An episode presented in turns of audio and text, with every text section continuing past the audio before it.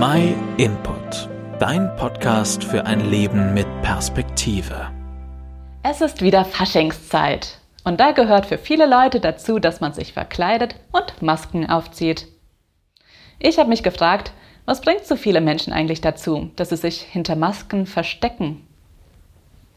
Das Tragen einer Maske kann viele Gründe haben. Spaß, vor allem jetzt zu Fasching. Schutz, wie aktuell während der Pandemie. Oder auch zur Verschleierung der Identität bei kriminellen Handlungen.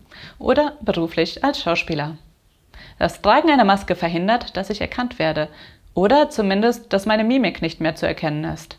Mein wahres Gesicht verstecke ich nach außen.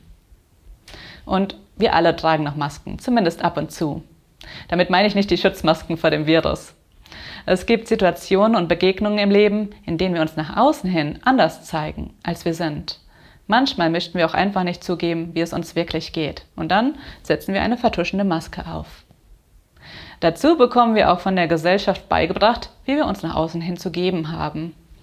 In Vorstellungsgesprächen zum Beispiel sollen wir selbstbewusst und überzeugend auftreten. Wenn wir das von Natur aus nicht sind, dann müssen wir es halt faken. Für manche ist ein solcher Lebensstil schon normal geworden. Aber wir alle machen das doch zumindest ab und zu. Trägt man ständig solche Masken, ist das auf Dauer sehr anstrengend und unsere Psyche wird auf jeden Fall darunter leiden.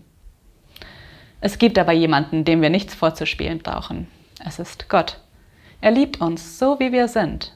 Gott kennt uns sowieso und er hat uns trotzdem lieb.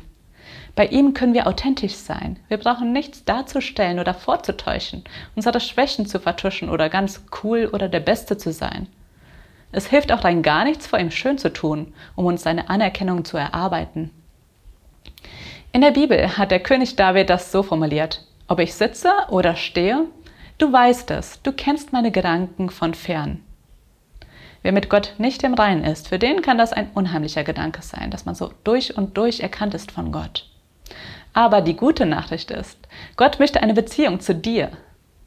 In der Bibel erfahren wir, wie Jesus Christus einen Weg für uns Menschen zurück zu Gott geschaffen hat. Gott hat das Beste für uns im Sinn. Und wenn wir in einer Beziehung zu ihm sind, dann ist es eine wunderbare Sache, dass er uns so genau kennt. Um eine Beziehung mit Gott eingehen zu können, musst du seinen Sohn Jesus Christus kennenlernen. Lies mal das Markus-Evangelium in der Bibel. Wenn du keine eigene Bibel hast, dann geh mal auf unsere Webseite. Da kannst du ganz einfach ein Bestellfenster öffnen und dann schicken wir dir kostenlos und unverbindlich eine Bibel zu. Aus persönlicher Erfahrung kann ich dir sagen, bei Jesus kannst du echtes und authentisches Leben finden. Probier es doch aus.